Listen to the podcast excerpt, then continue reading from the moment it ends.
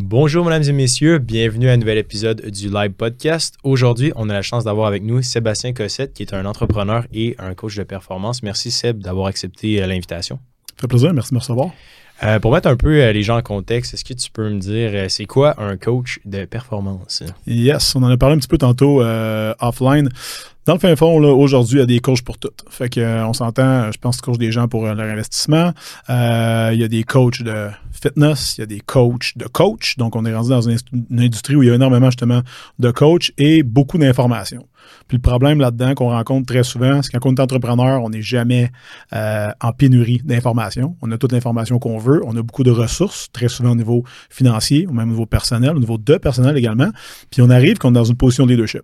Qu'on le veuille ou pas, on est le leader soit de la famille, soit d'entreprise, soit des deux. Puis ces affaires-là viennent toutes mélanger ensemble. Puis moi, quand les gens viennent nous consulter, qu'est-ce qui arrive? Ils sont toujours à un certain endroit. Il y a un succès financier, euh, ils seraient à l'étape justement d'avoir une liberté financière, euh, de faire ce que je veux quand je veux. Et on se ramasse que je suis dans un corps dans lequel j'ai 50, 60 livres over. Je peux pas faire ce que je veux quand je veux. Euh, j'ai vu d'un vieux gars sur mes photos de, de voyage j'ai réalisé que c'était moi.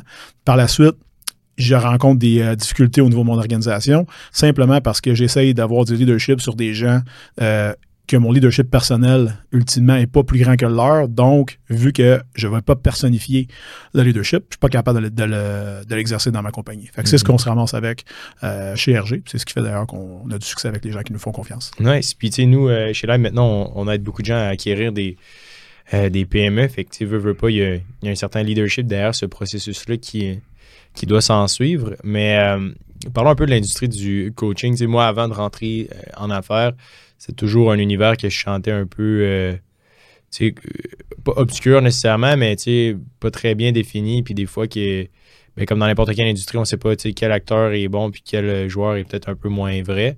Euh, c'est quoi un peu ta rapport par rapport à l'industrie du, du coaching tel qu'on l'entend? Ben, moi, j'ai toujours eu une. euh, je te dirais au tout début, mettons, on recule, il y a peut-être euh, une quinzaine d'années, euh, j'avais peur des autres coachs. À l'époque, j'étais simplement dans des gyms. Fait que ça consistait à programme d'entraînement, programme nutritionnel, suivi en personne, ces choses-là.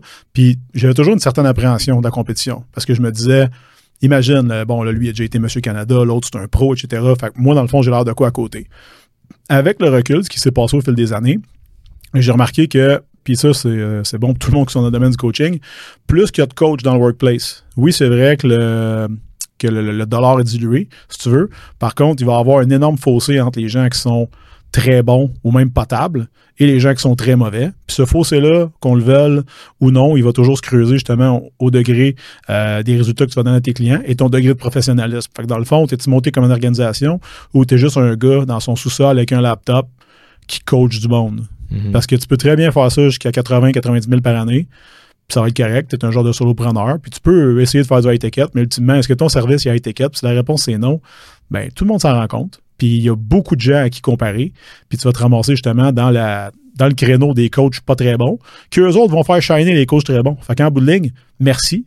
Mhm. Parce que tu as tout le temps justement ce, ce coach-là, si tu veux, qui va bien faire paraître les autres, celui qui est pas bon. La seule chose, par contre, c'est qu'il va maganer des clients. Éventuellement, tu sais, nous, euh, dans notre business, on est quatrième ou cinquième coach que les gens engagent. Et idéalement, le dernier, entre parenthèses, pour régler les problèmes.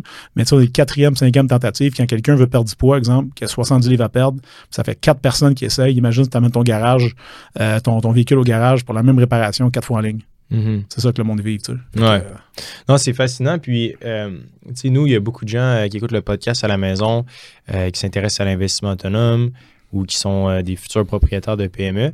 Toi, tu as eu la chance de voir, j'imagine, plusieurs personnes en affaires ou qui ont fait des bons investissements. mhm. Tu en as côtoyé énormément puis tu en côtoies encore au quotidien. C'est quoi un peu le, le fil conducteur ou le, le trait de personnalité qui euh, fait en sorte que ces gens-là ont un certain euh, succès financier ou réussissent un peu à, à dégager des, des sommes d'argent importantes? Ma première affaire, c'est toujours l'acceptation de la, de, de la delayed gratification. Comment tu dis ça déjà en français? La gratification euh, Différé. à hein? retardement. Ouais, ok, that's it. Donc, la gratification à retardement. Autrement dit, que tu vas travailler plus aujourd'hui pour récolter éventuellement. Euh, puis éventuellement, c'est pas toujours dans trois mois. Tu sais, là, on est dans le domaine de l'instantanéité. Euh, je veux une commande de, de Costco. Ben, je peux aller sur mon téléphone avec Instacart, la faire livrer chez moi pendant que je suis ici. Ça arrive dans 45 minutes, je paye un extra. C'est malade. Même affaire chez Starbucks, c'était pas assez rapide.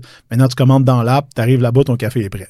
Donc, considérant qu'on est dans cette fenêtre-là maintenant, je te dirais que ces gens-là ont été capables de transcender ça et de dire OK, je vais payer tout de suite en effort, en effort, en temps, en argent, tu sais, c'est beaucoup d'immobilisation que tu le veux pas. Puis tu remplaces souvent, tu les meilleures années de ta vie contre quelque chose qui va peut-être arriver. Par contre, tu es aussi en train d'investir sur toi. Fait qu'au niveau de l'entrepreneuriat, c'est quelque chose que je trouve très intéressant parce que souvent, le monde va avoir peur euh, de se lancer. Pourtant, ils vont continuer à travailler dans une job dans laquelle ils ont juste un numéro qu'ils n'aiment pas vraiment, mais qui leur donne quatre semaines de congés payés par année. Puis des assurances, mettons. Mais that's it. Fait que ça, je te dirais première chose. Deuxième affaire, la résilience. C'est d'être capable finalement de prendre des coups en pleine face, puis de continuer à avancer malgré tout. Puis tu sais, je sais que c'est galvaudé de nos jours, puis les gens Ouais, on sait tout ça, oui, mais jusqu'à temps que ça t'arrive. C'est Mike Tyson qui disait tout le monde a un plan de match jusqu'à temps qu'il mange un coup de poing gueule. Mhm. Puis c'est très vrai. Moi, je trouve ça très intéressant simplement parce que justement, on a tout un, on a toute une game qu'on veut suivre, on a toute une belle ligne droite, mais la réalité, tu sais, comme moi, c'est que ça ressemble beaucoup plus à un zigzag, mhm. comme un placement en bourse. Pourtant, si tu zoomes out, ça fait une belle ligne droite, mhm. tu sais, qui monte tout le temps, tout le temps, tout le temps. Mais l'entrepreneuriat, c'est tout le temps la même affaire. Je te dirais, c'est la deuxième chose. Euh, troisième affaire, le facteur humain, très important. Euh, c'est des gens qui ont su s'entourer. Donc, de coach, de mentor. Tu sais, je dis coach, mentor. Tu n'es pas obligé de payer un mentor. Ton mentor, ça peut littéralement être une personne que tu ajoutes dans ton, dans ton entreprise qui fait carrément, si tu veux, te débloquer où est-ce que tu étais pris depuis je sais pas combien de temps. Parce que toi, exemple, ben, tu pas là pour être vendeur, right? Puis le jour où tu délègues tes ventes, tu peux produire ton contenu, faire ton marketing, faire ton coaching et compagnie, être sur ton 5% tandis que quelqu'un qui est beaucoup plus skilled que toi, lui, va prendre, disons, les ventes ou whatever, quel, quel domaine que tu veux lui donner. moi, je pense que le facteur humain est très, très important également. Si tu sais t'entourer, mettre ton ego, ton ego de côté, puis dire à quelqu'un, j'ai besoin de ce que tu as, tu es meilleur que moi là-dedans. Puis en plus, au cours des prochaines années, puis des, euh, la prochaine décennie, peu importe, on va te rendre encore meilleur là-dedans. Ça t'intéresse ou pas? Fait qu'automatiquement, ils permettent aux gens qui leur font confiance de faire grandir leur vision à eux dans la vision de l'entreprise. ça, je pense, quelque chose qui est très, très important euh, à mhm. court et moyen terme, même en premier. Absolument. Puis tu as mentionné être sur son 5% Qu'est-ce que tu veux dire par 5% euh, Ben, c'est un peu fou de penser qu'on est bon dans tout. Les PME, on le voit, vous, vous, êtes là-dedans en ce moment, tout le monde fait tout. Même chez nous, c'est encore ça. Mhm. L'affaire, c'est qu'il faut que tranquillement, pas vite, tu réalises euh, qu'est-ce qui te draine de l'énergie, qu'est-ce qui te donne de l'énergie. Autrement dit, qu'est-ce que tu ferais en n'étant même pas payé? Et qu'est-ce que tu dis, ah, si je pouvais déléguer ça à quelqu'un, ça m'enlèverait tellement un fardeau. Ensuite, tu vas mettre un signe de dollar à côté de chaque, chaque action qui va te permettre justement de savoir comment ça me coûterait déléguer ça à quelqu'un qui a le talent pour le faire. Puis du moment que c'est quelque chose qui est en bas de ton taux horaire, puis que toi, tu peux rentabiliser ton taux horaire de façon plus intéressante dans ton 5% qui te nourrit, qui te fait du bien, et ainsi de suite. Puis tu sais, ton 5% au début, ça va être ton 75 mhm. puis après ça, ton 50 et ainsi de suite. Mais quelque chose que juste toi peux faire. Tu sais, comme en ce moment, toi, tu es assis de ce côté-là de la table. Pourquoi? Mais parce que ton podcast, c'est toi qui l'anime. Le jour où ça va être quelqu'un d'autre qui va l'animer, ça va être bizarre. Donc ça, tu peux pas le déléguer. Tu sais, par contre, aujourd'hui, ben, on n'a pas de technicien avec nous autres. Par mhm. contre, on a d'équipements qui permettent de le faire. Donc, la technologie a permis qu'on remplace une personne. Le rendement ne s'en trouve pas affecté. Fine. Donc, c'est un petit peu de trouver, si tu veux, ce, euh, comment dire, cette zone de génie-là, qui est juste toi qui as. Puis après ça, de t'en aller là-dedans le plus possible que tu peux, en ayant quand même en tête que ça va changer au fil du temps. Mhm. Parce que moi, j'ai 40 ans maintenant. Euh, quand j'ai commencé dans l'entraînement, j'avais à travailler à temps plein, j'avais 22 ans. Mais je peux te garantir que, comment je travaillais à 22, puis comment je travaille à presque 20 ans plus tard aujourd'hui, ça a énormément changé, puis ça va continuer de changer parce que mes intérêts changent, puis mon, mon outlook sur tout ça, justement, mon regard là-dessus change également chaque semaine. Mm-hmm. Oui, c'est fou parce que nous, on le voit là, à travers les deals qu'on fait pour euh, acquérir des PME, pour aider les autres à acquérir des PME. Il est là le nerf de la guerre ultimement. C'est quand le, le, cédant de l'entreprise, euh, il y a des systèmes qui sont vraiment pas optimisés, puis le, le fameux 5% je trouve c'est là qu'il y, a de la belle profitabilité qui, qui génère dans l'entreprise. Quand tu es capable d'associer des personnes qui ont des meilleurs attributs que toi à des secteurs d'activité ou des secteurs d'opération qui, sont importantes pour l'entreprise, ben, c'est là qu'on voit des, super réussites. Euh, parlons un peu de ton histoire. Euh, mm-hmm. Bon, maintenant, euh, tu es en affaires, ça va super bien. c'est quoi un peu ton passé quand tu avais début vingtaine? Ça ressemblait à quoi ta, ta carrière là, de, d'hier à aujourd'hui? Ben moi, dans le fond, du recul, euh, quand j'avais 21 ans, j'ai commencé le culturisme de façon euh, très, très assidue. Donc, euh, ma première compétition était à 22 ans. j'ai tout gagné à ce moment-là. Donc, ça a été une, grande réussite dès, le début. ce qui m'a donné un peu un genre de star factor à l'époque où il n'y avait pas de médias sociaux, rien de tout ça. Donc, je me suis créé un bon nom tout de suite en partant. Ce qu'il faut savoir en ce moment, par contre, c'est que il y a beaucoup de dopage dans le culturisme, puis j'en étais pas exempt. Donc, dès que j'ai eu 21-22 ans, j'ai embarqué dans ce bandwagon-là. Puis, éventuellement, il y a eu justement de plus en plus de consommation d'anabolisants au fur et à mesure de ma carrière euh, à ce niveau-là, jusqu'à l'âge de 30 ans.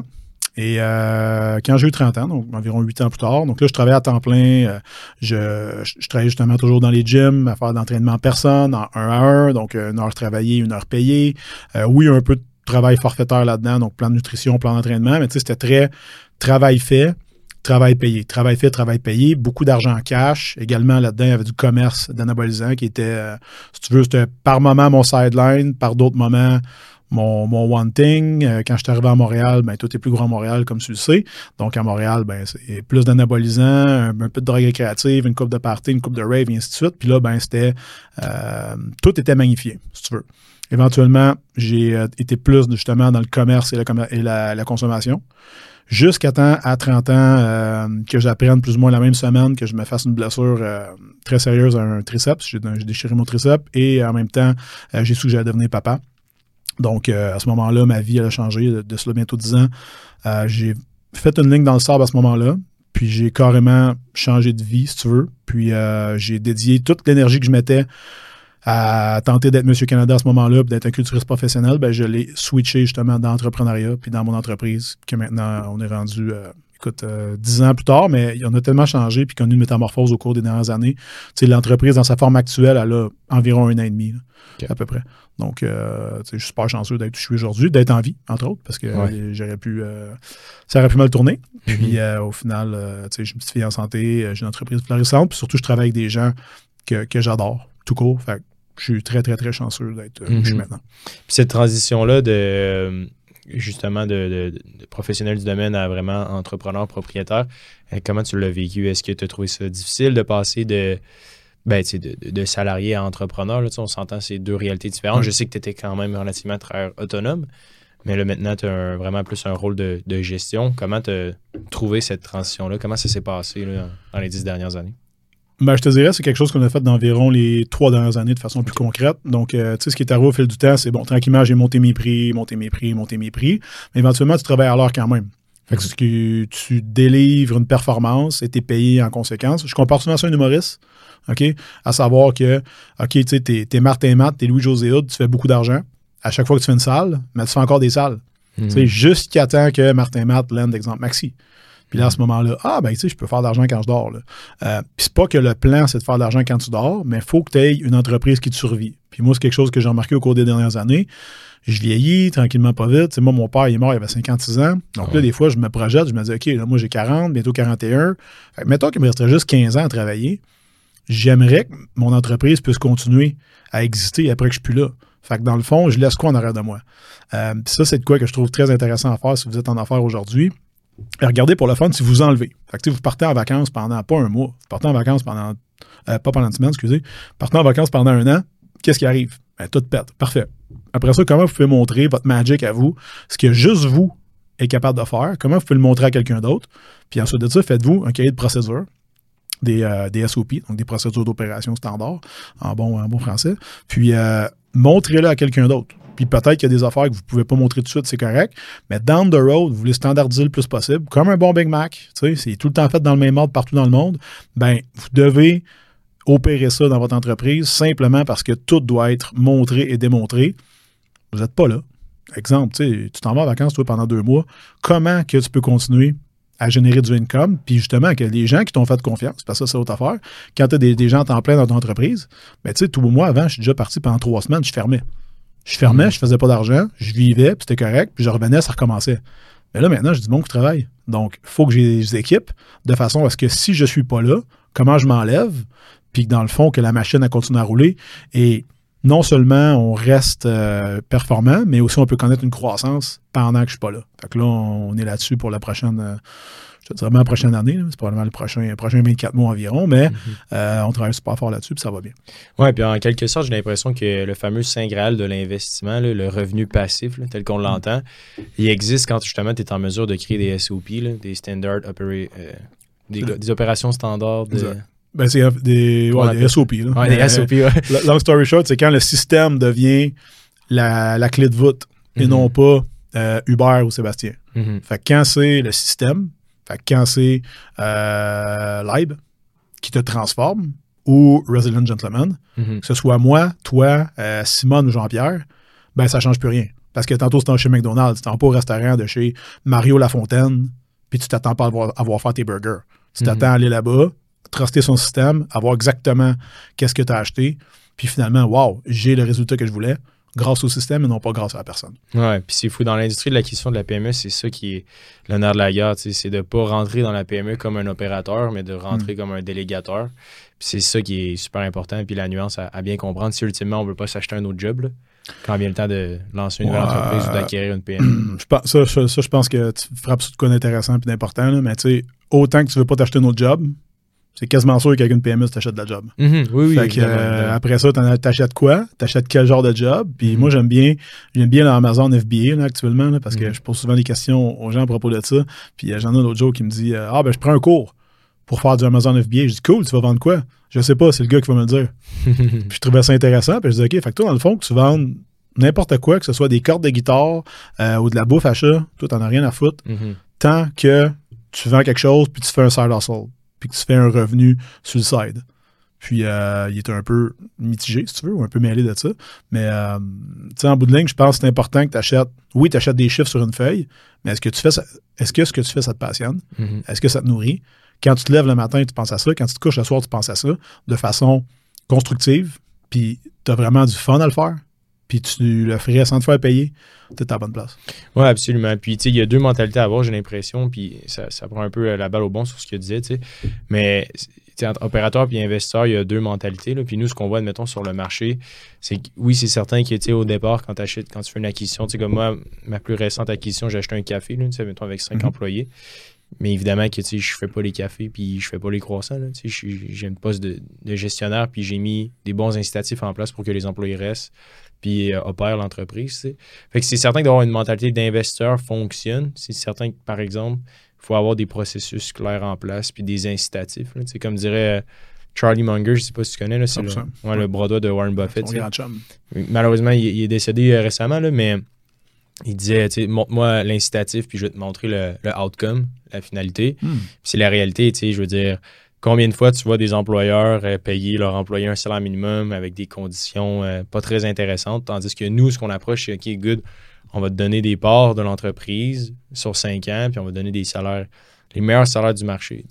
Fait Après ça, si les marges de profit, oui, on fait peut-être moins de profit, mais au bout du compte, le client est plus satisfait. Puis nous, de toute façon, ça nous permet de d'acquérir d'autres PME, puis de grossir de cette façon-là. C'est certain qu'il y a des nuances à comprendre, puis une recette, puis une mécanique, mais au bout du compte, comme tu es en train de le faire dans l'industrie de l'entraînement, euh, il y, a toujours une vision qu'on peut apporter qui fait en sorte qu'on peut, euh, peut se différencier des autres. je pense que tu réussis à bien le faire, toi, spécialement, parce que tu t'inscris euh, dans une zone précise. Tu, tu desserres vraiment une section de clients très bien définie. J'ai l'impression que souvent, quand il est temps d'investir son argent ou de, lancer quelque chose, on veut tout faire tout en même temps, très rapidement. Exact.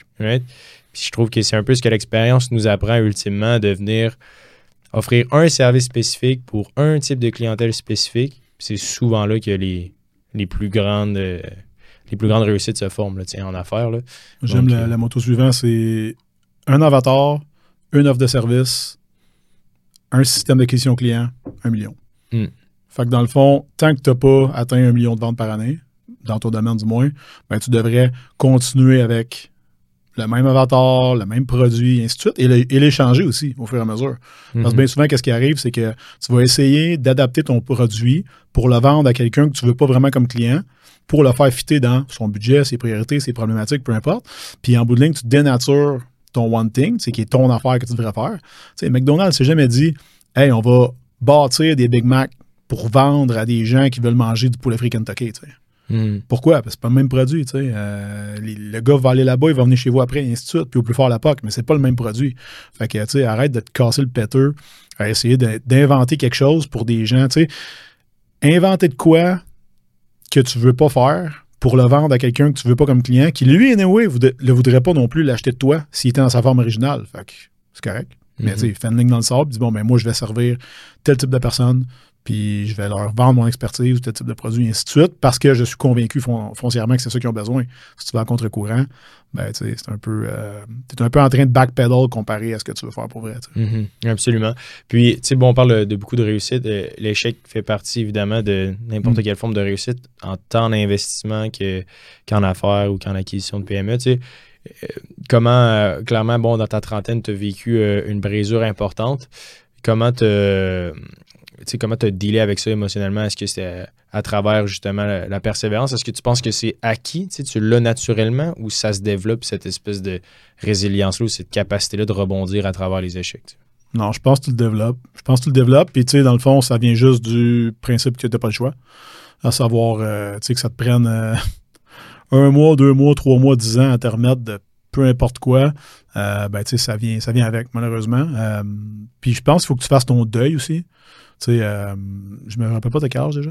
J'ai 26 ans. 26 ans. Tu vas éventuellement, tu auras 31, puis 36, puis 41, puis 46. Puis euh, je te dis ça comme si j'avais euh, 20 ans plus que toi, mais tu sais, c'est ça pareil. Je veux dire, je vais avoir 41 bientôt. Puis tu sais, il faut que tu fasses ton deuil de la personne que tu étais avant. Donc, euh, exemple, quand moi, j'ai été capable de vraiment faire mon deuil, de dire, OK, je compétitionnerai plus jamais, puis je vais accepter de perdre à peu près 30 livres de masse musculaire, puis je vais accepter que euh, c'est plus ça qui me définit comme être humain, mais ce qui me définit maintenant, ben, c'est que je suis, tu sais, je suis un, je suis un père, je suis un pourvoyeur, je suis un entrepreneur, euh, je suis un, je suis un gars d'équipe, euh, je suis un aidant. Donc, quoi d'autre que je suis que cette simple définition-là? Fait que, tu sais, des fois, tu as des, des gars de ton âge, ah, moi, je suis un hustler, moi. OK, je, je travaille puis je fais de l'argent. Parfait, quoi d'autre que t'es? Et très souvent, ben, on n'a pas vraiment de réponse. Mhm. Pourquoi? Parce qu'on l'a pas, puis c'est correct. Mais sais, est-ce que tout est balancé? Est-ce que tu as incorporé ton travail dans ta vie, dans ton identité, de façon à ce que, oui, tu sais, je suis- un entrepreneur, puis j'ai une compagnie de coaching, mais quoi d'autre que je suis? Mhm. Puis ça, je pense que c'est vraiment, vraiment important. Souvent, on le développe quand on a la famille, mais là, après ça, on, ah, la famille m'enlève du temps dans mon entreprise. OK, comment je peux après ça bâtir peut-être une business dans laquelle ma famille peut venir avec moi? Où est-ce que je vais, que ce soit pour voyager, and so on. C'est quelque chose que je travaille à développer actuellement. Ma fille va bientôt avoir 10 ans, puis je vais avoir l'occasion justement qu'elle puisse voyager avec moi pour le travail. Donc, on, on rouvre nos, nos horizons là-dessus Mhm. au cours des prochains mois. là. Ouais. Avec mes meilleurs amis, c'est euh, Olivier et c'est quelque chose que, qu'on parle régulièrement, là, l'espèce de. Tu sais, d'avoir une personnalité peu profonde, dans un sens, je trouve que c'est dangereux. Puis ça nous met à risque, tant au niveau qu'in- qu'investisseur ou personnel. Parce que veut, veut pas, euh, quand tu te définis par une seule et unique chose, t'es hyper faible, dans un sens. si moi je suis OK, je suis une personne en affaires, puis t'as aucune autre personnalité, t'as aucune autre face. J'ai l'impression que dès qu'il y a une, une coupure, pour l'avoir vécu personnellement, admettons, c'était hyper. euh, t'es vraiment facile à, faire tomber. Tandis que si t'as d'autres passions, t'adores voyager, t'as un cercle d'amis social fort en dehors du travail, t'as une bonne condition physique, une alimentation saine, des bonnes conditions de sommeil. J'ai l'impression que peu importe ce qui arrive en affaires ou en investissement, ça va faire en sorte que tu vas être en mesure de te le relever plus facilement parce qu'au moins tu vas avoir les autres piliers sur lesquels te, reposer. Alors que quand ta vie personnelle va mal, puis l'entreprise aussi, ben là, c'est là que tu fais souvent des mauvaises décisions, puis là que l'entreprise ultimement cop ou tes investissements est cop parce que tu n'es pas capable de- d'avoir d'autres repères autour de toi sur lesquels te baser quand, quand, tout, quand, tout ne va pas bien. là. Fait que je suis. Pour l'avoir vécu aussi, c'est vrai. C'est tellement important. Puis c'est pas souvent assez discuté. Dans la mentalité, euh, j'ai l'impression, euh, de notre génération où c'est vraiment mis de l'avant l'agenda de just work. Genre. Puis ça juste marche. travailler. tu sais. Ça marche, mais jusqu'à une certaine, euh, jusqu'à une certaine limite. Mhm. Puis il faut pas oublier non plus que, OK, mais tu sais, là, tu travailles. Fine. Mais ça fait quand même de toi un travailleur. Ouais, Exact. mais je fais X mille par mois. Par... Ouais, mais OK. Quoi d'autre? C'est beau tout ça, mais tu l'amèneras pas avec toi dans la tombe. Là. Fait que, euh, tu sais, puis moi-même, euh, je, je prêche par ça. Je veux dire, euh, je, je, je, je fais ce- cette erreur-là parfois. À un moment donné, tu checkes les chiffres, les chiffres, les chiffres, les chiffres. Mais en fait, tu sais, des fois, moi, j'ai eu des, des moins bons mois qui ont été fantastiques au niveau personnel, tu sais. Mhm. Puis moi, je trouve ça intéressant aussi d'avoir. Tout le monde va dire tout le temps comme OK, 4-5 income stream, machin, etc. Ben, moi, j'aime bien avoir un actif puis un passif, un, un passif également. Donc, à savoir, moi, j'ai des investissements en bourse. puis euh, j'ai ma compagnie qui me génère d'actifs. Fait que de même, je suis à l'aise à me dire, une fois de temps en temps, j'ai un moins bon mois. Ah, ben, je l'ai fait euh, dans mes placements. Euh, je l'ai moins fait un peu dans le business. Mais tu sais, mon attention est toujours tournée vers euh, la business qui finalement me génère des sous, qu'après ça, je peux justement placer par la suite. Mais tu sais, c'est tout le temps une espèce de. Ça, c'est mon bas de laine. Ça travaille pour moi en background. J'ai pas besoin de toucher à ça. C'est de l'argent que je mets là puis je l'oublie. Puis, tu sais, quand le marché va bien, je rouvre mes états de compte. Quand le marché va pas bien, j'ai déjà, j'ai jette. Avant même de les ouvrir parce que, des fois, ça peut te démoraliser. Puis dire, ah, j'ai perdu. Non, j'ai pas perdu. Je l'avais, je l'avais plus. Tu sais, c'est juste des, Mhm. des chiffres sur une feuille que j'ai pas besoin avant mes 55, 60 et peut-être jamais. Mhm. Ça, c'est l'autre affaire là-dedans. Tu sais, t'as du monde, euh, des fois, je vois des gars de 25 ans qui sont rendus avec Ah, moi, je vois 1,5 million. OK? Fait, que- que quoi? Fait que tu fais quoi après? Tu sais? Ouais. Tu fais quoi après? T'as-tu du fun dans ce côté? Tu sais, je, pense à certaines personnes que le gars, il est 35 livres overweight, euh, il a de l'air d'avoir euh, Misérable. 45 ans. Puis là, dans le fond, tu te dis, OK, mais c'est pas parce t'es t'es pas arrangé de même parce que t'as pas les moyens. Là. Mm. Clairement, t'es capable de te nourrir, t'es- t'as le temps d'aller au gym, t'as la liberté financière, donc t'as la liberté de temps. Mais what the fuck que tu t'es arrangé de même, tu sais? Comment ça, t'as l'air d'avoir 45 ans quand que t'as 25? Si vraiment you made it, là, ben, montre-moi là dans tous les, secteurs de ta vie et pas juste dans ton compte de banque parce que tu sais très bien en plus qu'éventuellement, le gars que tu vois dans le miroir, t'es comme ouais. Ah, ouais. C'est pas parfait. Tu sais? Ouais. Non, c'est fascinant. Puis euh, c'est tellement négligé. On a eu récemment le, le Fit Cook là, que tu connais probablement. là. Mhm, ben oui. Exact. Tu sais, euh, On donne de ses sauces à tous nos clients. ouais, ben, c'est ça, c'est excellent produit. Puis c'est drôle parce qu'on avait un peu cette conversation-là tu sais, sur l'univers de la nutrition puis de la mise en forme. Tu sais, J'ai l'impression que ce qui est idolâtré euh, dans, dans notre société, c'est euh, Ah, OK, lui, il a 50 portes, il a 100 portes, il a un gros succès. Là, souvent, je sais pas, les, les personnes en affaires, il y en a pas beaucoup là, qui sont en forme. Là. Sais, Mhm. Souvent, ils ont. Mhm. ils ont- et puis, tu sais, je veux dire, j'ai été coupable de ça dans un sens. Là. Maintenant, ça va beaucoup mieux, puis euh, je m'entraîne fort. Mais, tu sais, avant, à- avant ça, puis encore de nos jours, j'ai l'impression que c'est tellement négligé. Puis, moi, j'ai vu un- une grosse différence, le tant au niveau de, de mes performances euh, en entreprise, que tant mon niveau de bonheur, tu sais, le- d'avoir un entraînement assidu puis une bonne alimentation saine, c'est fou à quel point ça l'impacte aussi positivement toutes tes, euh, toutes tes déclinaisons de- d'affaires, d'entreprise et d'investissement. là. C'est Ben, c'est non négligeable. quand quelqu'un me dit, euh, m'a donné un exemple, ah, ça change rien, anyway, que je pèse 30 livres de plus, ben, la réalité, c'est parfait. Si ça change rien à ce moment-là, perds-le. Mhm. Ça change rien pareil, right? Dans le fin fond, c'est que tu as peur du progrès, puis tu t'attaches à cette identité-là. Puis écoute, moi, j'en donne beaucoup, beaucoup de conférences justement avec des, des investisseurs immobiliers, puis je trouve ça fascinant. Où est-ce que tu as du monde qui ont, ah, j'ai 150, 250 portes. Pour vrai, ça te tente pas genre de vendre 10 portes. puis de, non, puis de, juste de te payer un peu de santé, Mhm. right? Parce que euh, parti de même, là, tu te rendras pas à 50, là. Tu- ou si tu es bien chanceux, tu vas te rendre à 60, puis tu vas avoir été malade les 15 dernières années de ta vie. Mhm. Tu sais, alité, tout croche, un fardeau pour ta famille, tu sais, celle, celle que tu voulais libérer en travaillant, comme tu travailles là, ben dans le fond, ils vont être pognés pour te traîner, te torcher, t'habiller, parce que finalement, tu vas être infirme et malade longtemps, parce que tu n'auras pas pris soin de ta machine qui transporte de transaction en transaction. Puis ultimement, c'est qui qui va payer pour ça? C'est même pas toi. C'est ça l'héritage que tu vas laisser à tes enfants. Tu sais, on a plein d'argent, puis on a un père ou une mère extrêmement malade à s'occuper. Fait que dans le fond, ben, ça va avoir servi à ça. Hmm. Il va avoir travaillé toute sa vie pour se payer des infirmières à la maison. Moi, je l'ai vécu avec mon père. Il était à la maison pendant un an, euh, malade du cancer. Puis ça a été ça. Oui, on a pu payer du staff à la maison, mais il est mort pareil. Sais. Puis j'ai changé ses couches. À 56 ans, j'en avais 19. Donc au final, est-ce que c'est un win? Je sais pas. Ouais. Je sais pas. Ça s'est bien fini parce qu'il a pu se payer les ressources, mais en bout de ligne, euh, je veux dire, n'empêche qu'il est parti 20 ans trop tôt. tu sais. Ouais. Non, c'est fascinant.